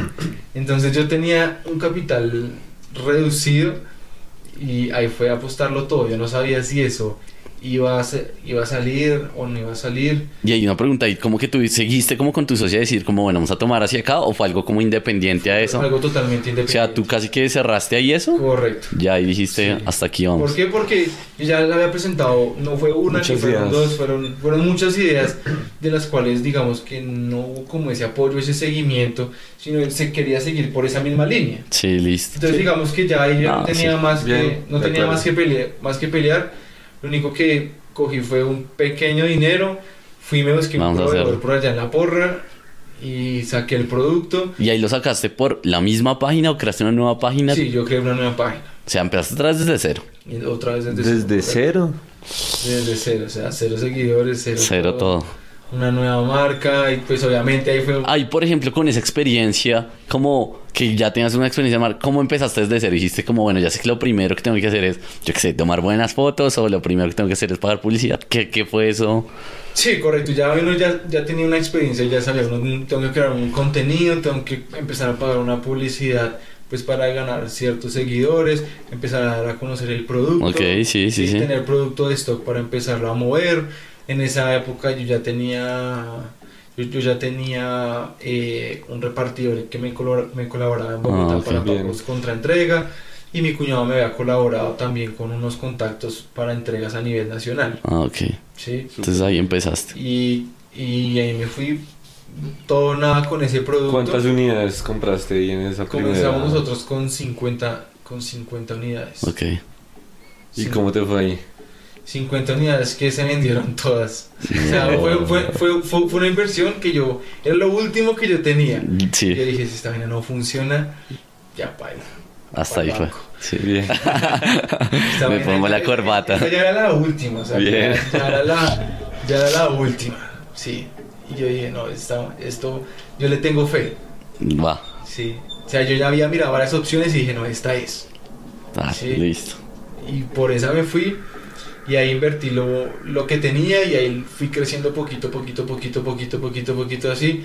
Y ya vi que, o sea, no vi la, la seguridad, pero sí vi que estaba creciendo, que se estaba moviendo, que tenía, que ya estaba teniendo como, como, como un flujo interesante, como que ya estaba creando algo chévere, ya tenía algo, o sea, me sentía chévere otra vez. Sí, sí, sí, sí, sí. Como que ya había encontrado algo. ¿sí? Ok. Es difícil de, de explicarlo porque, porque uno no sabe que, que, que eso lo va a hacer el multimillonario, nada así. Sí, sí, sí, sí. sí. Pero uno sabe que como que la idea está funcionando bien y que, sí. O sea, yo no sabía que me iba a ir bien y lo primero que hice con las primeras ganancias fue regalarle un viaje a mi mamá, todo incluido, y la envié para, para, para Estados Unidos a que visitara a una, a una amiga que no veía hace muchísimo tiempo. Uy, qué chévere. Entonces, Qué digamos, chévere. Lo primero que hice fue eso, como darle ese regalo a mi mamá. Y de- después de eso lo que hice ya fue Sí. independizarme total de, la, de mi sociedad. Ya ahí terminaste todo. Correcto, y lo que hicimos ya fue liquidar la otra empresa. Y ahí ya, ¿estabas ya que último semestre de la universidad? Sí, ya nos habíamos graduado. Ah, ya te has terminado todo, todo, todo. Ah, ok, ok, ok. Ahí ya nos habíamos graduado, ahí liquidamos la, la empresa, repartimos como en partes equitativas. eh, yo traté de vender la mayor cantidad posible y le di en efectivo a ella pues su parte. Yo me Sí. quedé con un pedazo en efectivo, otro pedazo en mercancía Sí. y empecé y lo, y lo metí todo con, es- con ese tema. ¿sí? Y ahí ya fui, y ahí ya empezó ya otra, digamos como otra, como otra etapa porque también era, es totalmente solo, ¿sí? Digamos que ah, en, mi, en mi casa no hay emprendedores, nada, ni Sí, sí, sí. tengo una empresa, ni nada de ese tipo Bien. de cosas. Entonces eso es a prueba y error. Sí, sí. Entonces yo ya tenía un producto principal, ya el siguiente paso fue empezar a, a hacer productos complementarios. Entonces, si una persona quería la barra, pues ¿Qué más le después de un mes, dos meses de entrenar en la barra ya se va a acostumbrar a su peso corporal. Chaleco. Van a entrar un chaleco de peso. Bien. ¿sí? Hay personas que les gusta el chaleco de peso, no hay otras personas que les gusta la tula. Ujú. Entonces tengo ahí la tula. Yo como traía ropa de una marca, ¿sí? esa, misma, mm, es- esa misma marca hacía guantes de boxeo. Entonces me quedó fácil traer los guantes, Los guantes de boxeo. Abriste ese ellos. espectro. Exacto, entonces empecé ya a montar un portafolio que comenzó con cuatro productos y ahorita tengo como 50. Y ahí, justamente cuando iniciaste nuevamente esa, esa empresa en solitario, ¿ya la iniciaste ya con la marca Primitive? ¿O No, ahí fue una primera, es otro negocio que tengo como en paralelo que es una, una tienda que vende absolutamente todo por, por internet. Ok. Ok. Sí, ella, ella vende de todo y por ahí comencé. Eso, Mm. eso fue hace como dos años más o menos. Ok. Igual ahí fue creciendo, ya empecé a, a tener, ya, ya no era el que vendía yo, sino ya tenía dos personas, ya tenía tres personas que ya me vendían y yo ya me encargaba de, de- de- de- de otras cosas.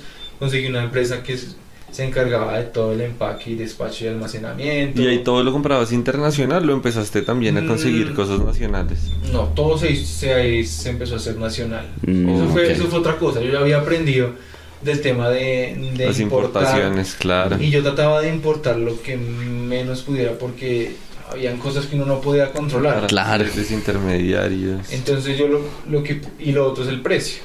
¿sí? Uno también acá puede conseguir precios muy competitivos.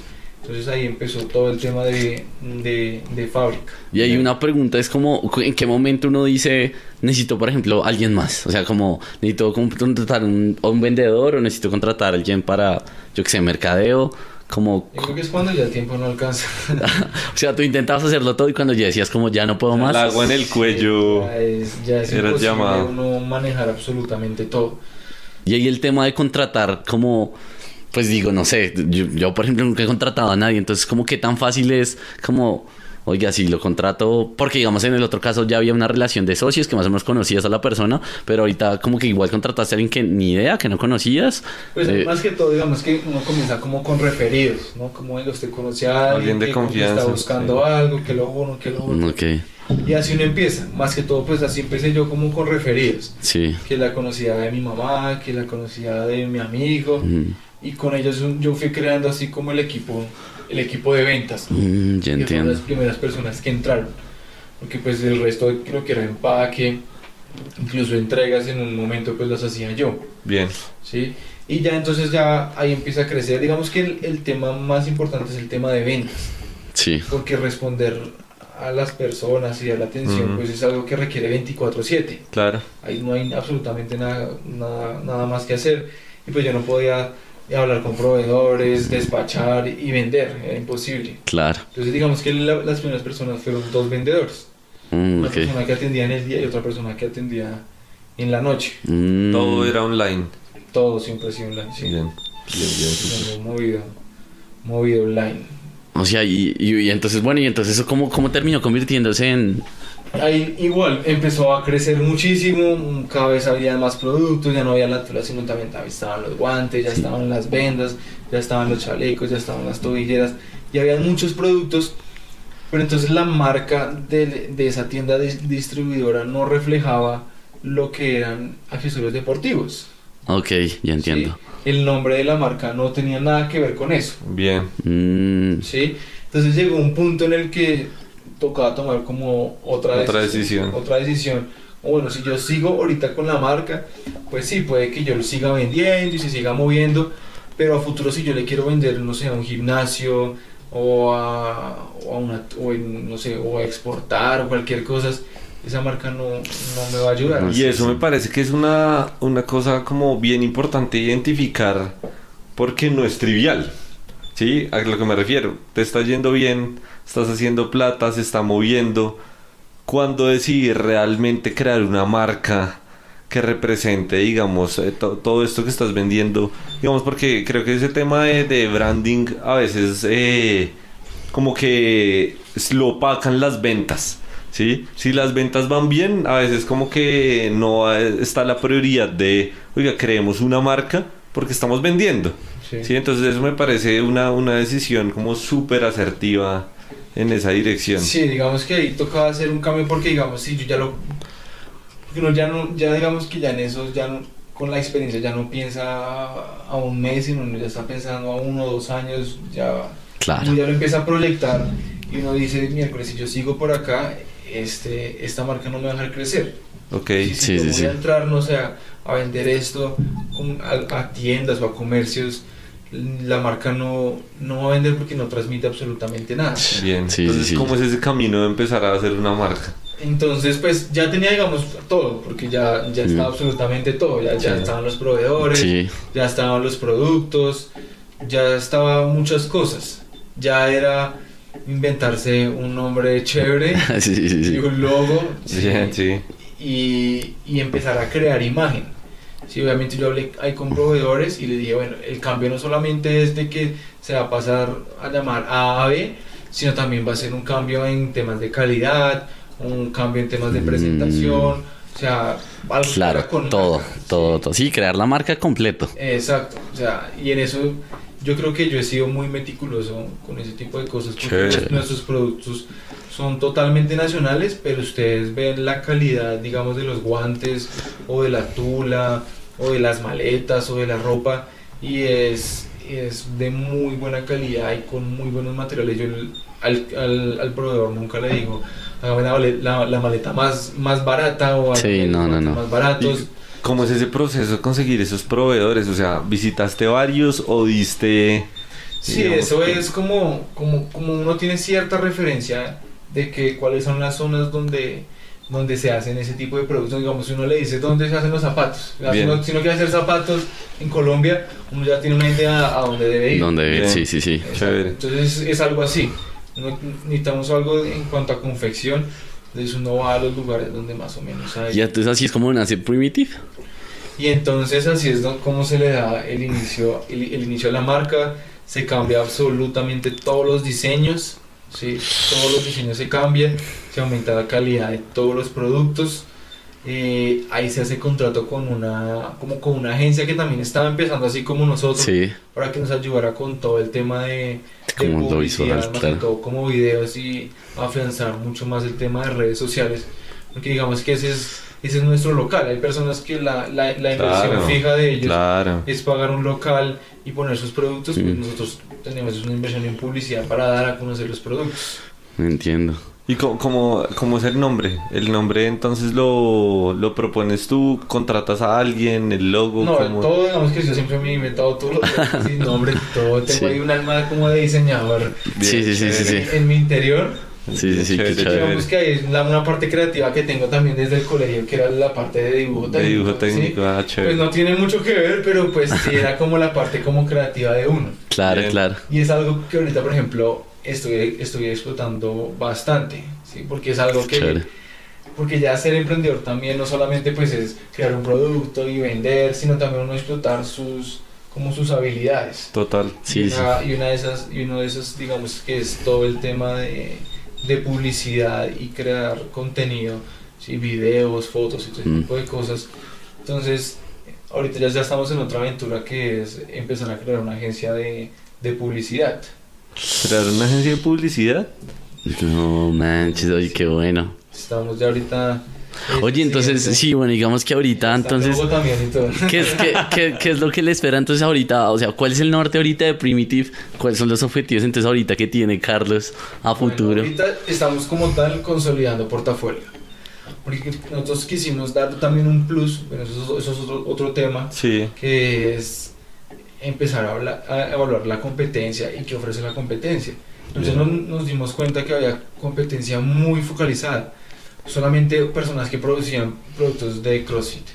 Sí. O solamente eh, empresas que hacían productos de combate solamente. Calistenia. Sí. Sí. Todo lo que nosotros decimos, pero ¿por qué tiene que ser ese molde? Yo puedo hacer de todo. Sí. ¿sí? De todo y que una persona pueda conseguir cualquiera de los productos con nosotros y no, no tiene nada que ver de que porque sea de CrossFit o que lo uno va a ser de mala calidad. Mm, no eso. entiendo. O sea, con nosotros puede conseguir absolutamente Abarcar todo. todo, sí. Y es lo que una persona, lo que ahorita cualquier persona quiere. Si una persona hoy se quiere comprar una tula, pero mañana quiere un chaleco, mañana quiere un TRX, pero mañana quiere una barra o cualquier soporte para entrenar en la casa, lo consigue en Lo un solo conseguir. sitio. Sí. Sí, chévere. Sí, si ya está fidelizado con la marca y ya conoce que le salió de buena calidad, pues mejor para él que no tenga que ir a buscar y averiguar. Entonces ahorita es eso. Digamos que nuestro proceso es obviamente seguir dando a conocer la marca. Sí. ¿sí? Digamos que ya hemos hecho varios pinitos en, en cuanto a eso porque digamos hay gente que eh, pues me comenta o nos ponemos a hablar y creían que la marca era americana. Mm, o era estadounidense. O hay muchos clientes que actualmente nos dicen o nos escriben a los vendedores, les dicen como, venga, pero usted sí me garantiza que, la, que lo que ustedes venden es original, o sea, ustedes sí son primitive, primitive. Entonces, eso, eso también como que... Sí, sí, sí, genera sí. Como es de, de satisfacción. Claro, sí, eso habla bien, eso habla bien, eso habla bien. Nosotros ya, ya nos empezaron a chiviar. Sí. Ya no, ya no, ¡Qué carajo! Por ahí tenemos réplicas en, en Mercado Libre que, No, que lo de, denunciar muy este grandes. Uy, qué bueno. ¿Cuántas personas están trabajando ahorita en Primitive? Nosotros, nosotros actualmente estamos 14 personas. 14 personas. Hartos. Es una empresa grande. ¿Cuántos productos ahorita están moviendo? Me dices que alrededor de 50. Sí, por ahí unos 50 productos. Qué chévere. Muy- Y entonces, bueno, y entonces, ¿cuáles son los planes entonces ahorita que tiene Carlos? Consolidar portafolio. Sí. Primitive. Sí, todavía nos queda uno, uno que otro producto. Eh, seguir dando a conocer muchísimo la marca. Sí. Ahorita estamos trabajando muy fuerte con el tema de patrocinados, digamos que fue otra otra foco que le dimos, ¿sí? Una empresa normalmente, no sé, le paga un modelo, esa persona se le toman dos fotos, a veces ni siquiera sabe lo que está haciendo con algunos de nuestros productos Sí, y ya hay desconexión total. bien. Pero nosotros tratamos de, es- de hacer una conexión con, con, el, con los atletas que pues nosotros manejamos ya, nosotros manejamos eh, atletas de boxeo, de mixtas, ¿Cuántos Ya actualmente atletas? ya, los, ya, ya trabajan con ellos. Patrocinados, nosotros tenemos como unos 10 patrocinados actualmente. Qué chévere. ¿Y qué cómo es chévere. ese proceso? ¿Ustedes dos buscan en Sí, digamos, Instagram? ¿En qué Eh, plataformas? Hubo, hubo unos que llegaron por Instagram donde, donde los enviaban como videos de ellos entrenando con nuestros productos y pues nos parecía chéveres. Otro hubo alianzas por tema de, de agencia que nos conseguían a la persona y nos poníamos a hablar y vi- vimos que teníamos afinidad para trabajar a largo plazo. Y ahorita otro punto que también estamos empezando a manejar es empezar a, a lograr contactos ya con establecimientos. ¿sí? Ok. Digamos que Mm. nuestro crecimiento, digamos que estamos como en otra época y nosotros tenemos que tratar de apoyarnos en cosas que ya están creadas. Bien. Sí. Ok, sí. Porque ahorita, por ejemplo, hacer una expansión como, digamos, no sé, montar 10 tiendas en Bogotá, es algo muy costoso. Bien, Total. sí, claro. 10 tiendas, 10 personas que atiendan, lleva inventario de esa vaina, o sea, es absurdo. Entonces ahorita lo que estamos tratando es empezar a hablar con locales, eh, con, sí, con comercios, pero donde entrenan las personas. Claro. No donde venden raquetas y todo ese tipo de cosas o cosas deportivas. No ese, porque digamos que ahí no es actualmente nuestro nuestro Sí, más como el objetivo, centro de CrossFit o algo así, ¿sí? Exacto, sino Ok. queremos llegar es a los gimnasios donde la Ok. gente entrena y donde la gente ya está segmentada. Claro. Una persona que entra a un gimnasio de CrossFit y ve una muñequera es porque la va a necesitar. Sí, ya Sí, sí, sí, ya están ahí. fácil. Total. Nosotros no nos toca entrar y poner un local que de pronto esté cerca o lejos de la persona, sino pues se lo ponemos donde la persona todos los días va a Lo entrenar necesita. y listo. Entonces, el punto es también empezar a hacer ese tipo de redes con esos comercios, ¿sí? Y ya digamos el paso a mediano largo plazo es el tema de, de, de exportación. Entrar a Estados Unidos. Uy, qué bueno. Ahorita están vendiendo a nivel nacional, eh, digamos, aparte de Bogotá, ¿qué otras ciudades están moviendo? Colombia. Yo, yo vi en la página que tienen envíos gratis a todo Colombia. Sí, Sí. tenemos envíos gratis a todo Colombia y para ciudades principales tenemos pago contra entrega. Ok. Que ahorita es también una novedad. Muy pocos negocios o Lo tienen así. tienen pago contra entrega a nivel nacional. Nosotros tenemos convenios con transportadoras para que la persona recibe la barra o la tula o los guantes y apenas los tenga en la mano, realiza el pago. Bien, Mm, qué chévere. bien, bien, Eso bien. Ayuda, ayuda bastante. ¿Y cómo es lo de la agencia entonces ahorita? Pues digamos que ahorita hemos estado, digamos, que han salido muchas cosas chéveres, pero digamos que como muevo mucho las tarjetas de crédito, han salido todo ese tema de millas y en menos de un año hemos recorrido como medio mundo.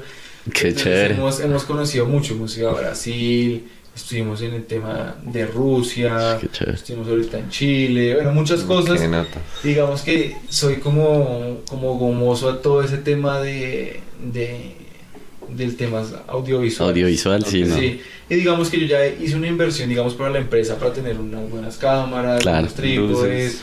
un dron, bueno, todo ese Mm. tipo de cosas.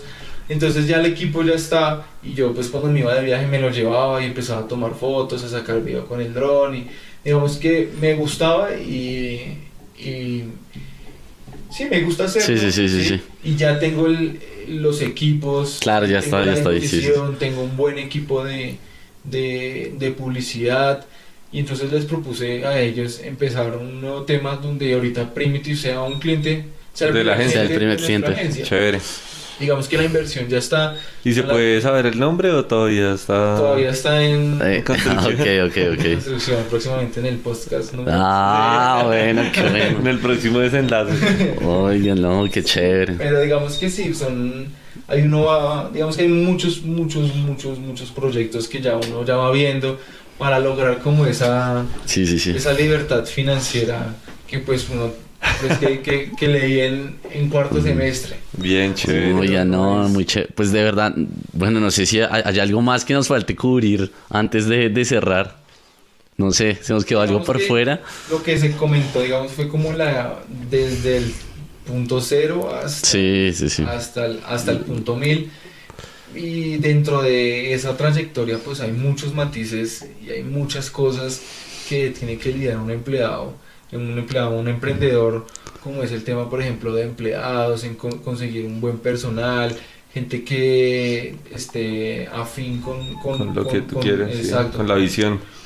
con, sus metas, porque así como hay gente buena, también hay gente que es conflictiva, hay, hay gente que, no sé, que a veces quiere empezar a, a formar problema por ese tipo de cosas, entonces encontrar o formar un equipo de trabajo es, es algo totalmente Complejo. difícil, entonces ese tipo de matices también también van dando van dando experiencia y entran Claro. a ver cosas que uno nunca había pensado, ya temas legales y un montón de cosas que van que van Claro, sí, sí, sí, sí, Claro, sí. Sí, que no, dije, por supuesto, no, nunca se imagina hasta que ya llega a esa situación. Exacto. Sí, Entonces, pues sí, es decir, empezar a organizarlo mucho más, darle mucho, mucho, mucho más estructura en cuanto al tema de, del, del portafolio, estructurar bien, o sea, todavía falta bastante, bastante, bastante por hacer. no, pero pues igual, qué chévere. A mí, a mí, pues, sí. felicitaciones. Sí, felicita. que- Ah, bueno, yo no sé si, creo, creo- no sé, creo que lo dijimos eh, fuera de micrófonos, pero ¿en qué momento está ahorita entonces Primitive? ¿Cuánto está vendiendo mensualmente? Bueno, Primitive ahorita está vendiendo, digamos, diarios, estamos sacando aproximadamente entre unos 90 a 120 despachos diarios. ¿Qué tal ese crecimiento? ¿ah? Numerito. Sí, sí, sí. No, qué chévere. Sí, no, pues felicitaciones Felicitaciones. totales. Una- una nota. Sí, sí, sí. Y realmente se ve que es un, o sea, ha sido un camino de que desde el comienzo, desde cuarto, se ha ido formando y ganando experiencia hasta ahorita. Genial todas las decisiones que nos compartió. Eh, sí, de cuando decido que tengo que cerrar esto, eh, tomar la decisión ya no pensando en dos meses eh, a futuro, sino a, a años. Eh, a mí algo que me gustó mucho, que creo que queda como un poco en el aire, es el observar el mercado. Sí. Y, y me parece que el observar que en el, no sé, 2015 tal vez, la parte fitness empieza a tomar bastante fuerza, ¿sí? Esa observación Sí, eso fue clave. que hace la diferencia. Sí, total. Sí, o sea, tú podrías haberte metido otro negocio eh, de otro tema, pero pues haber identificado eso y lo que tú dices, meterme y veo que se empieza a mover y el salto de fe que haces con las 50 unidades y apostar todo al rojo y que caiga rojo, pues bueno.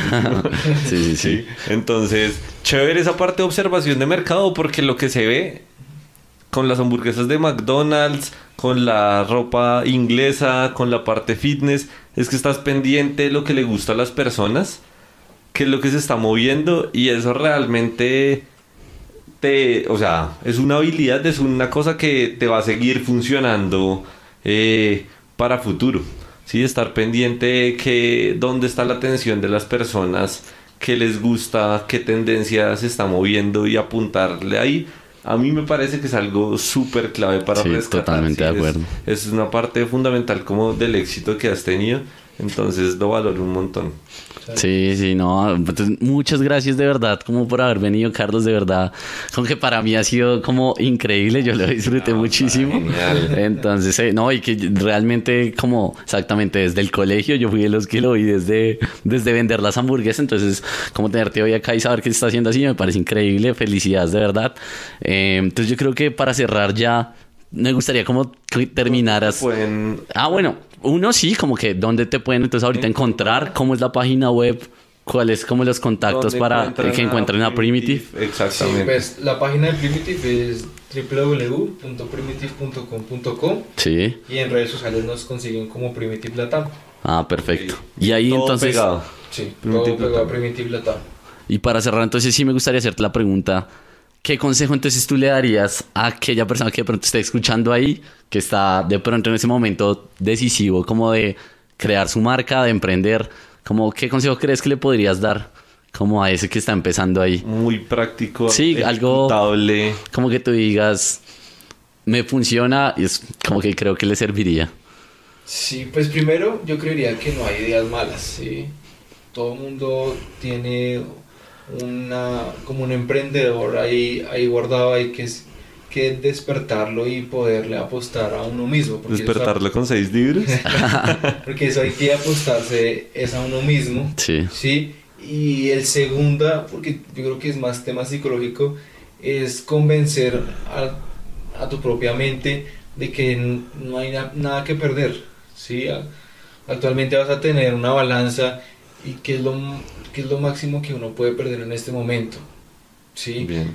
A futuro vas a decir, yo nunca lo intenté, lo pude haber intentado y pudo haber resultado. A decir, madre, yo le metí toda la ficha a esa idea y pues no, no funcionó o sí funcionó y estoy dichoso.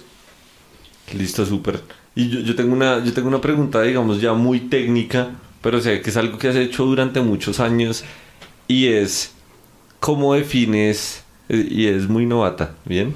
¿Cómo defines eh, el presupuesto para invertir en publicidad en plataformas como Facebook o no sé si por ejemplo ahorita lo haces en Instagram? ¿Cómo defines ese presupuesto y cómo lo mides? ¿Cómo mides ese éxito? ¿Cómo sabes invierto más, invierto menos? ¿Qué tanto es la, la inversión que hice o la calidad del post? ¿Cómo, que, cómo has hecho, digamos, Sí. cómo ha sido tu experiencia ahí? Bueno, en esa parte como muy técnica. Actualmente hay mucha, o sea, el tema de publicidad es, eso es un mundo es un mundo completo y es un mundo muy, muy grande porque hay compañías gigantescas alrededor de eso, como Facebook o como Google, y cada una tiene una, una modalidad totalmente diferente. Hay mil formas de publicitar Bien. Por, por redes sociales. Yo creería que la forma más fácil o la forma más fácil que actualmente se utiliza es una forma donde de una u otra forma uno pueda medir eso con el tema de ventas. Ok. ¿Sí? Fijar la tasa pues ya depende de, de cada persona. Si una, si una empresa quiere nomás poner el 5% de sus ventas en publicidad, o quiere poner el 10% o el 20%. Siempre lo relacionas, digamos, con un porcentaje de tus ventas. Correcto, un porcentaje de, la, un porcentaje de las ventas porque al fin y al cabo es un costo. Claro. Es algo que, que te va a ti... Lo vas a incluir ahí en la estructura. Exacto, y que va a estar ligado al tema de, pues de, de las utilidades. Entonces tiene que ir, pues en mi caso lo, lo miro directamente con, con las ventas. Bien. Bueno, no, pues. Súper. sí, yo creo que ha sido un gusto, gracias. Una nota. Esperamos entonces tener muy próximamente el desenlace de la empresa. De, Sí, sí, de la sí, sí, van a escuchar el inicio no desenlace de la agencia de publicidad. Y Así oye, que no, y- gracias a todos los que estuvieron por ahí pendientes. Eh, igual ya saben dónde pueden conseguir todo lo que necesiten en Primitive. Vayan, nosotros ya visitamos la página, nos encantó, como ya habíamos dicho, somos fan de la canistelia, entonces está increíble. Y pues no, yo creo que sin más preámbulo, nos vemos en otro capítulo del desenlace. Bueno, muchas gracias a todos por haber escuchado este podcast. Espero que les haya encantado. Estamos felices de estar de vuelta. Así que ya saben, si tienen algún amigo, algún emprendedor, están en el proceso de crear empresa, de tomar alguna decisión de volverse independiente, estaríamos felices de contar su historia. Estaríamos felices de que también nos dijeran que han aprendido, que les gustó, que no les gustó nada. Así que si pueden, pásenselo a un amigo, coméntenlo en sus conversaciones, vayan y nos dan reviews. Recuerden que están en contacto cualquier cosa. Nos pueden escribir al correo que se encuentra ligado a la descripción del podcast. Y nos vemos en un nuevo episodio del desenlace. Ahorita estamos en Spotify. Acabamos de entrar a la plataforma. Nos pueden encontrar ahí. Y nuevamente compártanlo. Queremos escucharlos.